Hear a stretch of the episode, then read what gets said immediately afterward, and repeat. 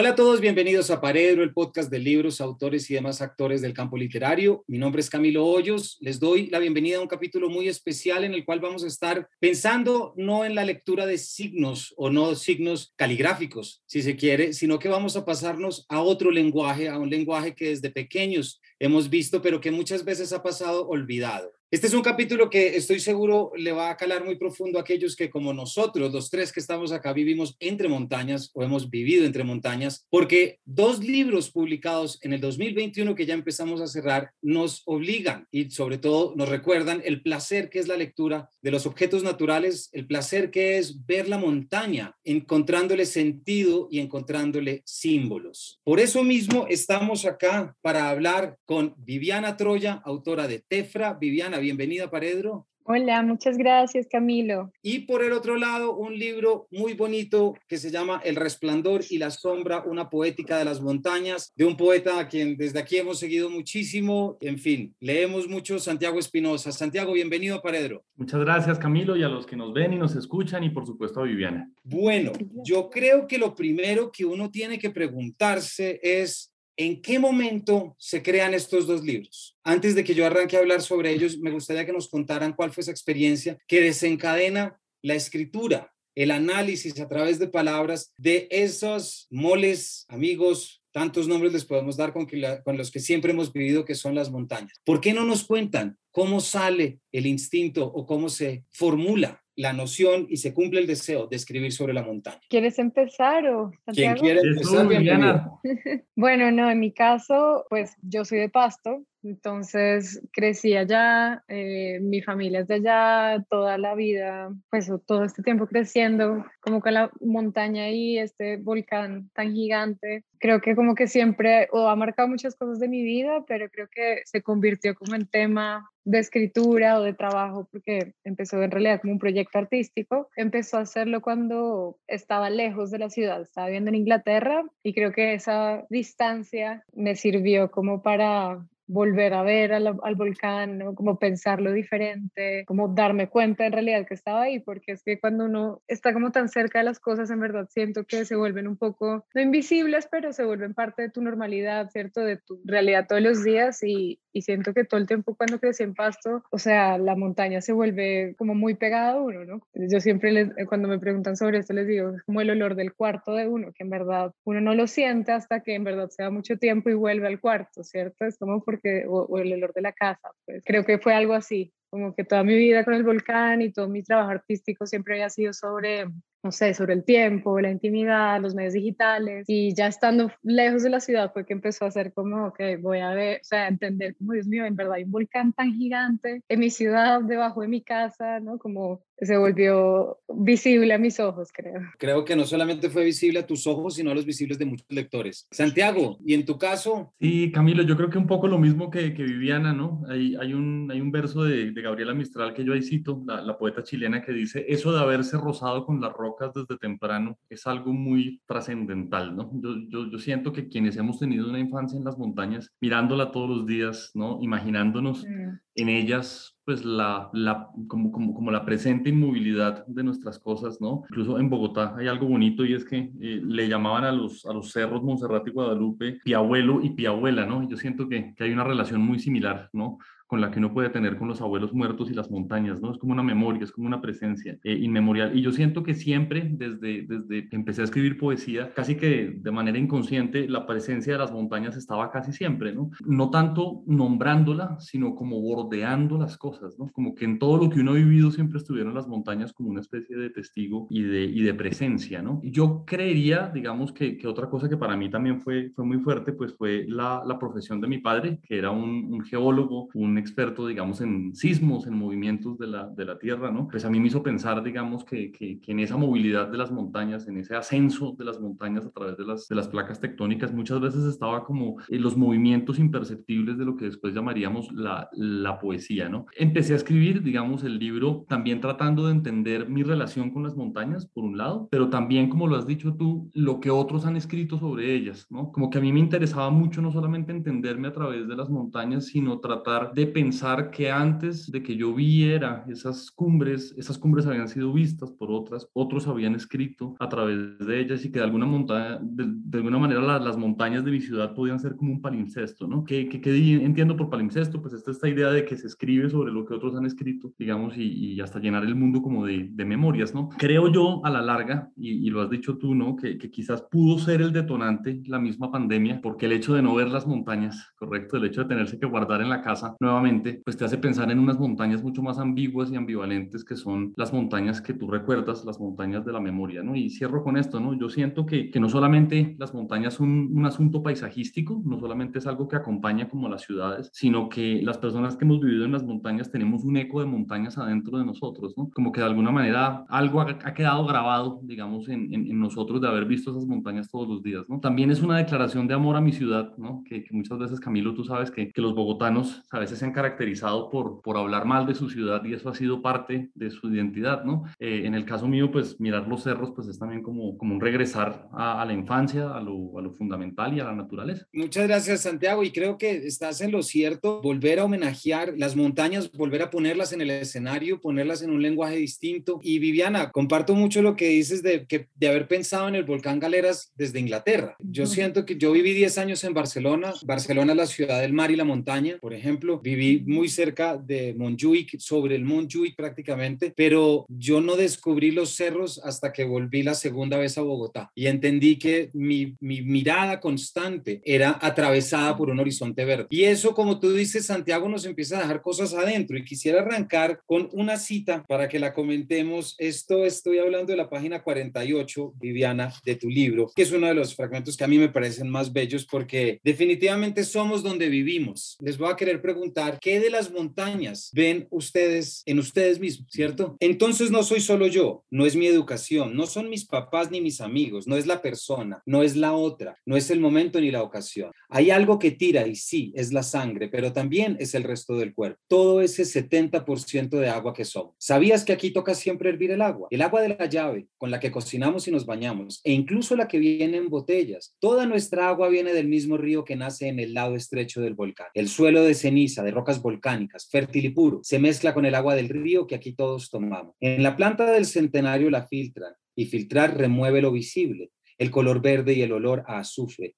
Pero lo elemental continúa y se mezcla en la sangre, que es 92% de agua, los huesos, que son 22%, y los músculos y el cerebro, que son 75% de agua cada uno. Imagínate ahora el corazón, un músculo de agua lleno de sangres de agua, sin aire y con impulsos eléctricos. Si ves, el corazón es pura agua, y por eso nos pasa lo que nos pasa, porque esta agua está llena de azufre y así es como el corazón nos manda. Bellísimo, Viviana. Bueno, en realidad como que parte del libro, una parte muy importante para mí era como empezar a pensar como en dónde se une uno con el territorio, ¿cierto? Como si se separa, ¿no? Como en dónde están esos límites. Y entonces como que entre leyendo, investigando, pensando, me, o sea, como la idea de que en verdad mucho del, del lugar donde uno habita está dentro del cuerpo de uno tipo, ¿no? Como el agua que tomas, los alimentos. Y bueno, históricamente pensando como que las personas nativas de un lugar tienen, ¿no? Como en su ADN, pensando como parte del, del lugar de donde son, como que eso motivó mucho, muchas reflexiones, digamos, en el libro, historias como esta que estás leyendo, que es, ¿no? Como tomar esa agua que viene del volcán y que en realidad no es potable, pues eso es verdad lo que dice en la historia, es como, pues es un agua que toca hervir y no se puede tomar, en realidad no es potable, entonces como que pensar en eso, ¿no? Como en esas condiciones del, del, lugar que se habitan, ¿no? Un poco extremas, un poco súper volcánicas y como la relación con el cuerpo, ¿no? Como de, de sus habitantes y en dónde está ese límite, ¿no? De, de, dónde empieza uno y dónde empieza el, el, lugar que se habita, en este caso, pues, el volcán. Que lo mismo pasa acá en Bogotá, ¿no? El agua que viene del, del embalse, o sea, es, en verdad es, pasa en, en, todos los lugares. Y además tú, esa, esa imagen que nos traes, Viviana, tiene un, un juego muy bonito por contraste contraste con esa otra frase que hemos oído tanto, que estamos hechos de polvos de estrellas, ¿cierto? Es traerlo al terreno. Estamos hechos de, no solamente desde lo biológico, sino también desde lo metafórico y simbólico. Estamos hechos de lo que nos rodea. Sí, sí, sí, eso, o sea, creo que eso también era como algo muy importante para mí, como esas metáforas o, formas de entender el lenguaje científico y de, ¿no? de entender todas las partes técnicas, de explicaciones de, eh, del, no sé, del paisaje, de uno, el cuerpo humano, todo eso como, no sé, jugar con ese lenguaje un poco, no sé, y llenarlo como de emoción o de, de historias humanas. Pero sí, la, la, frase que me dices de lo de Polo Estrella, o sea, me, me, me encanta. O sea, de, pronto ya suena muy cliché un poco, pero en verdad, si uno lo piensa, es real, ¿cierto? Es ahí, a mí eso me, me parece como increíble. Y es bonito esa parte de visibilización, ¿no?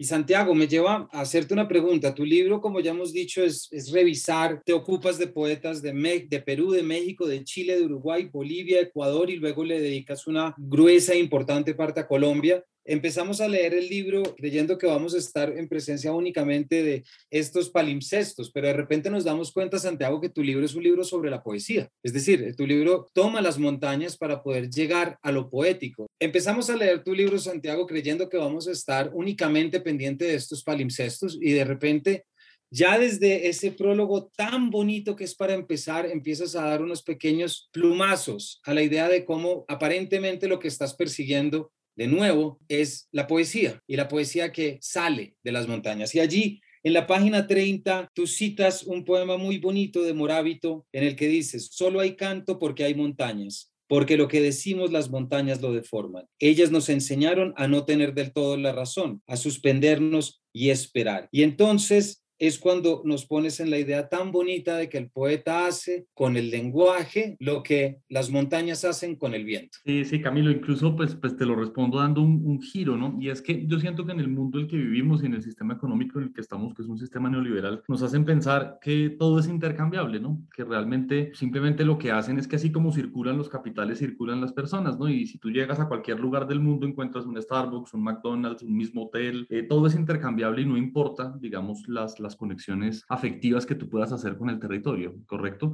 Incluso tendemos a entender el territorio como desde, sí, desde una serie de nomenclaturas, digamos, como si, si simplemente dos metros de un sitio equivalieran a dos metros del otro, ¿no? Y yo un poco lo que siento es que la poesía desde sus puros inicios nos recuerda precisamente que no todo es intercambiable, ¿no? Que nosotros establecemos conexiones afectivas con los otros y con la naturaleza, que cuando talan un árbol nace un, un, tremendo fantasma en el niño que lo miraba todos los días, ¿no? Y que de alguna manera eh, eh, en esa relación con los territorios, pues nosotros también nos definimos. Por supuesto que no es lo único que nos define, pero sí es algo que nos marca profundamente, ¿no? Eh, cuando yo era un niño, ¿no? Esto para, para contarlo en, en, el programa y, seguramente le ha pasado a muchos niños que han vivido entre las montañas, ¿no? Cuando yo eh, escribía la palabra montaña, ¿no? Trataba de imitar la M como si fuera una montaña, que eran las montañas de, de, Bogotá que yo veía, ¿no?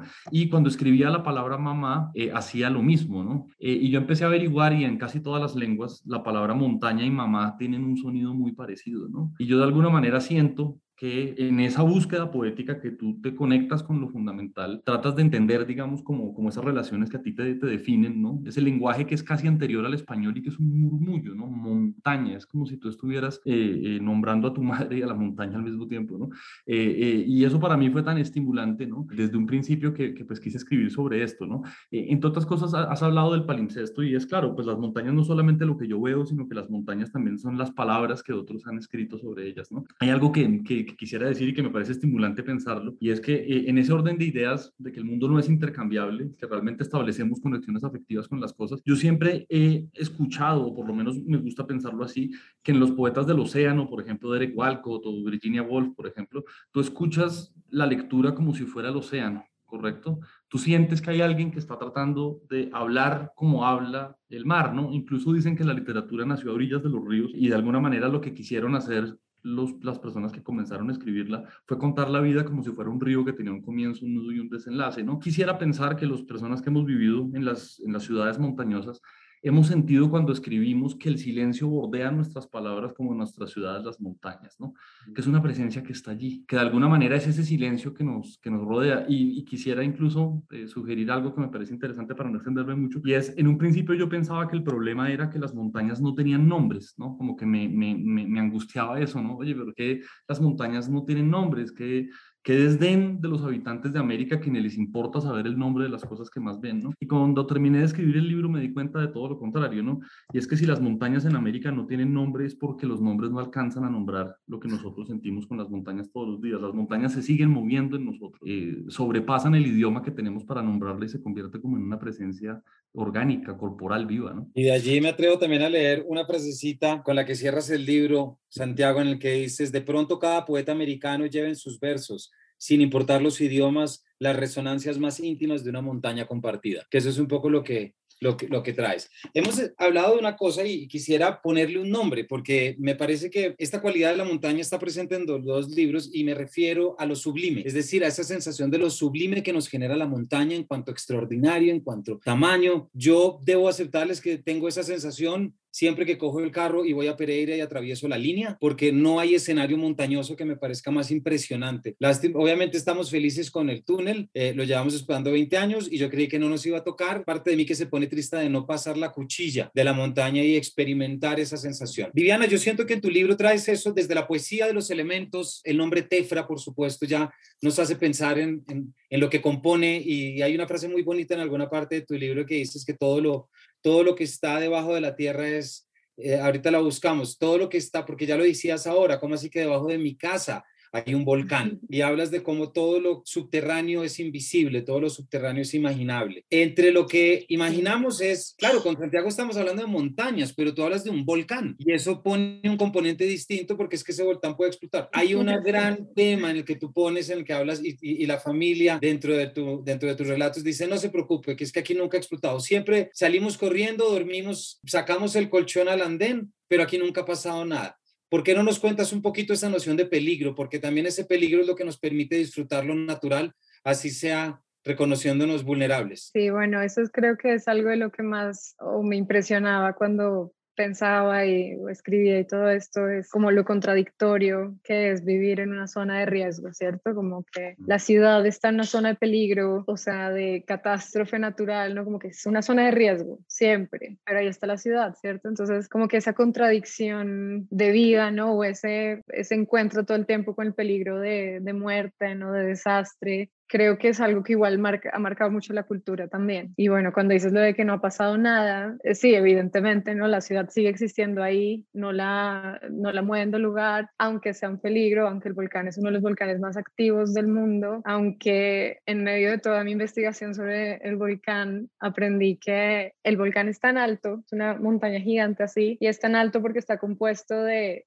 materiales de explosión. Cada vez que ha erupcionado, como que todos los materiales caen en la superficie y la montaña va creciendo, que es como todos los volcanes que tienen esta forma, pues alta puntiaguda, así se han formado los volcanes estratosféricos. Entonces es como que tú descubres eso es como, Dios mío, el volcán, esta montaña tan gigante que estoy viendo, que nunca ha explotado, la que nunca pasa nada, ¿cierto? Por la que tenemos la ciudad aquí, es así de alto por la cantidad de erupciones que ha tenido, ¿cierto? Entonces es como este choque de entre miedo, respeto, preocupación, ganas de salir corriendo, pero a dónde, ¿no? Cómo mueves la ciudad. O sea, no sé si, si han leído un poco o conocen de mm, este escritor Timothy Morton, que es un filósofo que habla de los hiperobjetos. Y por ese tiempo yo estaba leyendo mucho ese libro y me hizo entender aún más como el volcán y cómo funcionaba. Y entonces la teoría de él es que los hiperobjetos son estos objetos que están como que en otra escala de tiempo. ¿No? En otra escala de tiempo diferente a la humana, que es nuestra historia, dos mil años de historia, más un poquito más, lo que sea. Pero estos objetos son el planeta Tierra, los volcanes, las estrellas, ¿cierto? Que se mueven en escalas de tiempo que en verdad son inimaginables para uno. Entonces eso me hacía pensar como, listo, el volcán tiene un millón de años probablemente formado o más, ¿no? Y como obviamente no ha explotado, no ha pasado todo esto en nuestros 400 años que llevamos ahí, porque pues 400 años no es nada para el volcán, ¿cierto? Es la historia de mi familia completa y quizá de dónde vengo, etcétera, es la historia del país y más allá, el descubrimiento de, de, bueno, la colonia, todo esto y es como el volcán lleva más de, es una escala de tiempo muy, muy diferente y eso a mí me, pues entre fascinaba y, y todo porque decía, bueno, qué importancia tiene, ¿no? La, la, la vida de uno que hace hace aquí, nuestra vida, nuestras relaciones, las cosas que para uno importan, ¿no? La, o sea, una vida entera y el volcán moviéndose en un tiempo totalmente, no sé, inimaginable, ¿verdad? Pues frente a, los, a las proporciones de tiempo y recuerdo, Santiago, una frase en la que tú mencionas y, y es de esas frases que uno se da para atrás eh, y me permite llegar a lo que te quiero preguntar ahorita y es cuando tú traes chiribiquete y dices cómo chiribiquete cuando se empezaron a pintar sobre los tepuyes, Homero estaba empezando a redactar la Iliada. Cuando nos acercamos a lo natural y a lo geológico, de repente entendemos unas proporciones que únicamente comparables cuando nos vamos a la estratosfera y cuando nos salimos de nuestra atmósfera, ¿cierto? Es decir, es, perdón, Santiago, ¿qué ibas, a decir? No, no, discúlpame, discúlpame. Ah, no, no, no, yo estaba, estaba terminando porque esos tiempos de esas, esos paralelismos o no paralelismos temporales siempre lo dejan a uno eh, bajo el efecto. Pero Quiero tomar este de chiribiquete para traerlo, para aprovechar y, traer un tema que nos conecta, Viviana, como tú ya pones sobre el tiempo. No un tiempo tan lejano como el que acabo de decir, pero sí dentro de esos 400 años. Santiago, me refiero a toda esa parte tan bonita en la que tú, en tu texto sobre Colombia, empiezas hablando, bueno, no solamente sobre Colombia, en realidad te metes también en otros países, pero hablas de la montaña desde nuestras culturas indígenas, es decir, cuando arrancamos hablando de esa terrible realidad de los Kogi, por ejemplo, y del pueblo arahuaco, de por qué termina viviendo en la sierra, cuando mencionas Guatavita, ¿por qué no nos cuentas un poco qué te dejó la experiencia de visitar estos paisajes, pero pensando en nuestros indígenas más no pensando en esos conceptos que hemos aprendido poéticos europeos y de otros lugares que nos han hecho una simbología. ¿Cómo fue de repente entenderlo desde su criterio natural? Muy buena tu, tu, tu pregunta y muy, muy compleja. ¿no? Normalmente se habla del descubrimiento de América. Quisiera pensar que es como el desencuentro ¿no? entre dos mundos que hubieran podido encontrarse, que de manera fantasmal pues, pues no se pudieron encontrar. ¿no? De hecho, hay un cuento muy lindo de Ray Bradbury en donde él se imagina que una persona se encuentra con un marciano y se miran con una curiosidad y con un asombro y como con, con una ingenuidad que fue precisamente lo que no ocurrió en el encuentro entre culturas. ¿no? Los, los los, indígenas siempre pensaron que los españoles eran los fantasmas vengadores de las tribus anteriores, ¿no? Como si, si regresaran a vengarse las, las pirámides sepultadas por otras pirámides, ¿no? Y, y, pues evidentemente pues ya, ya sabemos lo que pasó en el lado de los españoles, ¿no? Yo, yo creo que para mí, humildemente, y lo hablábamos al inicio de la entrevista, pues si hay un descubrimiento de América es el que uno mismo ha hecho sobre las culturas originarias y sobre las voces que han escrito sobre estos territorios, digamos, ¿no? Yo debo decir que, que, que pues como una persona formada en las universidades y en los colegios, digamos, el conocimiento sobre lo indígena era absolutamente eh, escaso, muy, muy, muy eh, muy episódico, seguramente Viviana, pues por la cercanía, digamos, con, con, culturas indígenas del Ecuador, los cofanes, etcétera, de pronto lo tenía más vivo, pero para mí fue realmente un deslumbramiento y un, y un, y un descubrimiento ya mayor, digamos, ¿no? sobre lo que significaba otras maneras de pensar y otras cosmovisiones que habitaban en este mismo territorio, ¿no? Y pensar de alguna manera que uno viene de una cultura cuyos eh, vestigios más antiguos, ¿no? Son los de Chiribiquete, ¿no? En donde efectivamente, ¿no? Es un, unas piedras en donde tú puedes encontrar dibujos de hace 3.000 años, de hace 2.000 años, de hace 1.000 años, de hace 20 años, ¿no? Es la coexistencia de tres milenios distintos, ¿no? Pues me hace pensar una visión mucho más sugestiva. Quisiera decir algo, Camilo, en, en lo particular, y es que yo no me siento muy a gusto con la visión de América como lengua española o, o, cultura hispánica, eh, omniabarcante, me parece que es una visión muy reduccionista, muy, muy violenta, además, ¿no? Yo creo, digamos, que en América Latina, pues parte fundamental de, de, riqueza y de su belleza, digamos, es precisamente esa diversidad lingüística y esa coexistencia de muy distintas expresiones. Eh, a veces en la poesía se, se, piensa que un buen poema es el que destroza al poema anterior, que un buen poeta es el que mata parricidamente a su maestro, ¿no? Yo creo que nosotros ya tenemos demasiadas masacres y demasiados muertos para plantear una visión tan reduccionista de la tradición, ¿no? Yo quisiera pensar en un diálogo diferente y encontré en las montañas como un silencio compartido desde, su, desde el sur de Argentina, digamos, incluso hasta California, donde las montañas se hunden en el mar Caribe y reaparecen con otros nombres paradójicamente en español en, en, California, ¿no? Y algo de eso debe quedar, ¿no? El simple hecho, digamos, de, de, de, ver esas mismas montañas seguramente labra en nosotros como otro tipo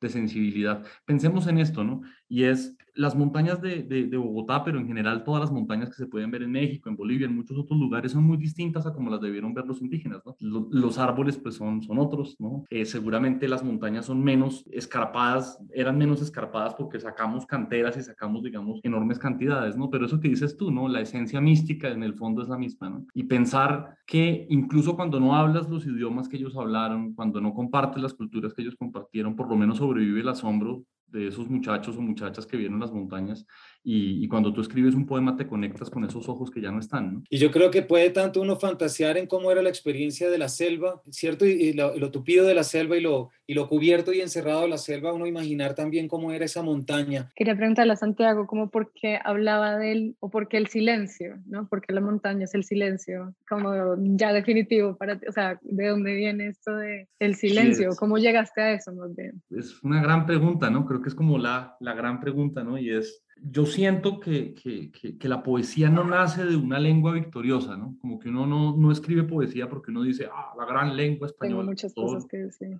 Exacto, sino la, la poesía nace de la incomunicación, ¿no? De la imposibilidad de nombrar lo que se tiene que nombrar, ¿no? Eh, debo decir, digamos, que, en estos días pues he estado con, con, una sensación pues, pues difícil porque ha muerto mi, mi, padre, ¿no? A quien pues prácticamente le dediqué este libro, ¿no? Porque eh, de alguna manera pues esto es una continuación de las conversaciones con él, ¿no? Él desde la parte geológica, yo desde una parte más, más poética, ¿no? Y si algo he experimentado en, esta, en estos días, ¿no? De la, de la muerte de mi padre, es esa imposibilidad del lenguaje para nombrar la magnitud de lo que uno ha vivido, ¿no? Ese silencio, ¿no? Ese, último respiro, esos recuerdos luminosos, ¿no? Esa sensación de una ausencia que es más grande que, que, ti mismo, ¿no? En lo particular yo siento que Yolanda Reyes le, le llama agujeros negros de la infancia, ¿no? De ahí puede nacer como la poesía, ¿no? De esa sensación de silencio y de absoluta eh, incapacidad para nombrar lo que ocurre, ¿no? Noticias de última hora. Ha sido asesinado en Soacha Luis Carlos Galán. ¿Qué pasó? Atención, no, uy, no, ¿dónde está? Un accidente. ¿Sí? Para mí la poesía nace mucho más de esos silencios que nos vuelven a comunicar como con algo anterior al lenguaje y que, y que para mí es, es, es la gran poesía, ¿no? Yo, yo, yo, pienso que los poemas son pequeñas islitas en un inmenso océano de silencio, ¿no? Y siento yo que eso es lo que nos recuerda a nosotros como, como la gran poesía, ¿no? Y yo siento que, que si yo quisiera encontrar una metáfora para, para, para hablar de lo que hacemos en la poesía o lo que yo trato de hacer, pues creo que la mejor metáfora son las montañas, ¿no? Es como, como esa presencia que bordea nuestros días y que de alguna manera es todo lo que somos, pero también en lo que aspiramos algún día a convertirnos. Y, y, cierro con algo que me parece interesante y es, yo también con este libro aprendí mucho, ¿no? Yo, yo no escribí este libro para hablar de lo que sabía, sino quizás para descubrir lo que no, lo que no sabía, ¿no? Como, bueno, ¿quién ha escrito sobre esto? ¿Quién hizo, hizo lo demás, ¿no? Y encontré que los primeros registros de los que se hablan de las montañas en México entendían las montañas como el origen y el final del camino, ¿no? Incluso un pequeño dato, ¿no? Es una conjetura mía, pero los aztecas hacían los sacrificios con una piedra de obsidiana, ¿no? Como si una montaña te cortara en dos al final del, del, del, del, camino, ¿no? Y pensaban de alguna manera que la muerte era regresar a esas montañas de las que ellos ya, ya venían, ¿no? Y siento yo que cuando escribimos un poema, de alguna manera lo que buscamos es regresar a esa montaña de la que venimos eh, y al mismo tiempo volver a, no sé, como a, como a decir el esplendor que te produce, digamos, la naturaleza nuevamente, ¿no? Claro que sí, eso me parece, me parece muy bonito, Santiago, gracias. la obsidiana es una piedra volcánica. Yo leí mucho sobre México porque México es una tierra de volcanes también, ¿no? Como todo, a, lo, a, lo, largo de toda la cordillera que termina hasta Argentina, bueno, América del Sur. Claro, es como toda esta tierra llena de montañas, ¿no? Los Andes que llegan hasta México, o sea, como que todo está conectado, que volviendo a lo que decías de debajo de la superficie, porque en verdad todo esto va la cordillera, ¿no? De los Andes, el nudo, que los cerros de Bogotá que terminan siendo, ¿no? Como el final de la cordillera cuando llega aquí a Colombia, bueno, o sea, todo está conectado y yo leí mucho sobre pues las culturas en México porque, o sea, creo que eh, en México de todas maneras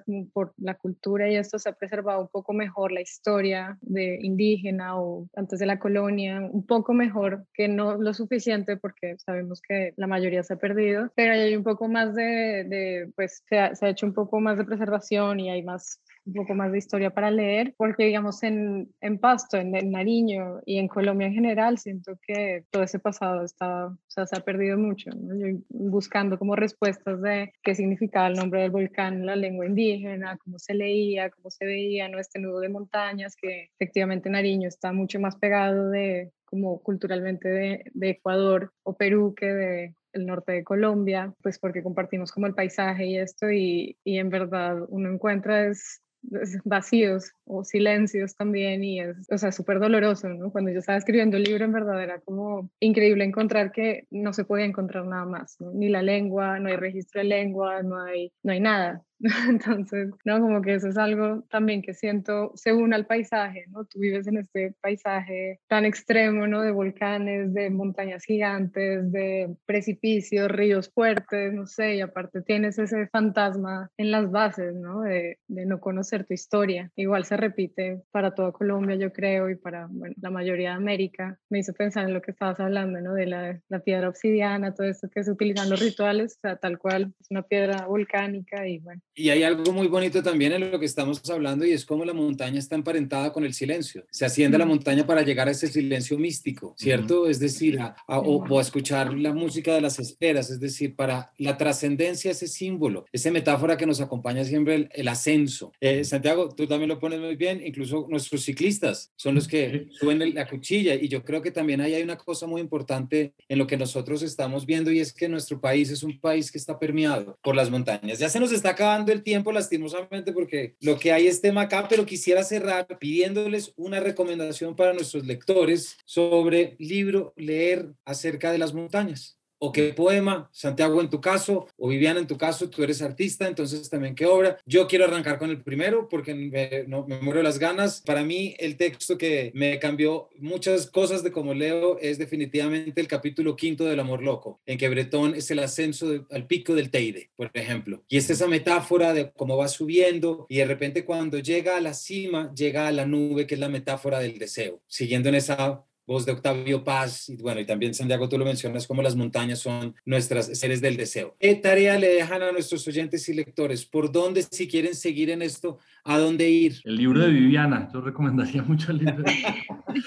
yo voy a recomendar tu libro también porque lo que tú dices es importantísimo saber, bueno, importantísimo no, pero no leer las palabras de lo que los otros han dicho, ¿no? Esa montaña, pero escrita y tan, sobre todo geográficamente esparcido, ¿cierto? Si tienes como por todos los países. También quiero recomendar, a, pensando en montañas, a una artista colombiana de Manizales que se llama Natalia Castañeda. Se hace unos paisajes, pinturas y dibujos increíbles de montañas, volcanes, páramos, o sea, es increíble en verdad. Y tiene, o sea, como para ir a todos esos sitios que no hemos ido, ¿cierto? Y, y verlos más allá de una fotografía de pronto, ¿no? Como con esta sensibilidad del artista, es muy recomendable Natalia Castañeda. Y bueno, sus esculturas también, que son como cuerpos que parecen en montañas, ¿no? Yo creo que yo también siendo de Manizales, seguro el paisaje, ¿no? Como que te ha, te ha vuelto así tu sensibilidad, o de, de ahí viene, creo. Manizales es una ciudad en la montaña prácticamente. y ese sí. lo tienen. Pues mira, no, yo recomendaría dos, que son dos libros que me cambiaron a mí la vida y sin los cuales yo no hubiera podido escribir nunca El Resplandor de la Sombra. El primero es un libro de una autora escocesa, una mujer de Escocia que se llama Nan Shepard y que se llama La montaña viva. Para mí fue tan hermoso lo que ella hizo en ese libro, correcto, esa relación tan hermosa con las montañas de, de Escocia, que realmente, pues el solo título lo dice todo, ¿no? Y, y, y para mí fue tan, tan significativo y tan hermoso. De hecho, les confieso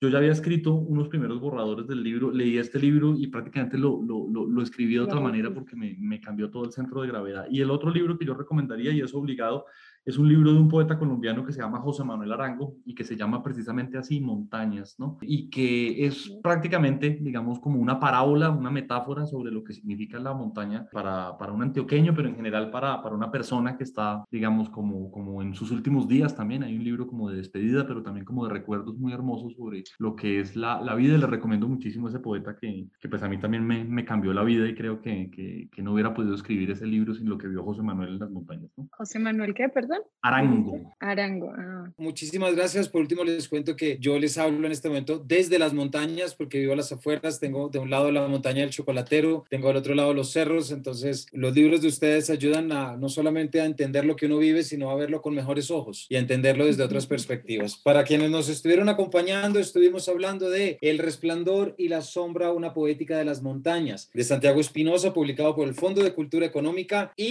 también Tefra de Viviana Tro Troya, en este caso publicado por Laguna Libros. Santiago, Viviana, muchísimas gracias por habernos acompañado. No, a ti, en verdad, por la invitación y Santiago por todas las cosas tan lindas que dices, ¿verdad? igualmente, Viviana, de verdad que, que, gusto compartir y Camilo, muchas gracias por, por esta invitación, realmente qué, qué, alegría poder conocer a Viviana, qué alegría poder compartir y, y, pues soy un seguidor de tu podcast también, entonces qué felicidad. No, Santiago, muchísimas, muchísimas, muchísimas gracias por aquí siempre bienvenidos, esta es su casa y a nuestros oyentes ya saben dónde están los libros, vayan a leer los libros o si no vayan a buscar una montaña, vayan a caminar, porque caminar la montaña y atravesar el pecho oscuro de una montaña trae tantas cosas como leer un poema y eso es lo que nos han mostrado nuestros dos invitados de hoy. Así que sin mayores demoras a todos, muchísimas gracias por habernos acompañado y nos vemos en una próxima edición de este Paredro.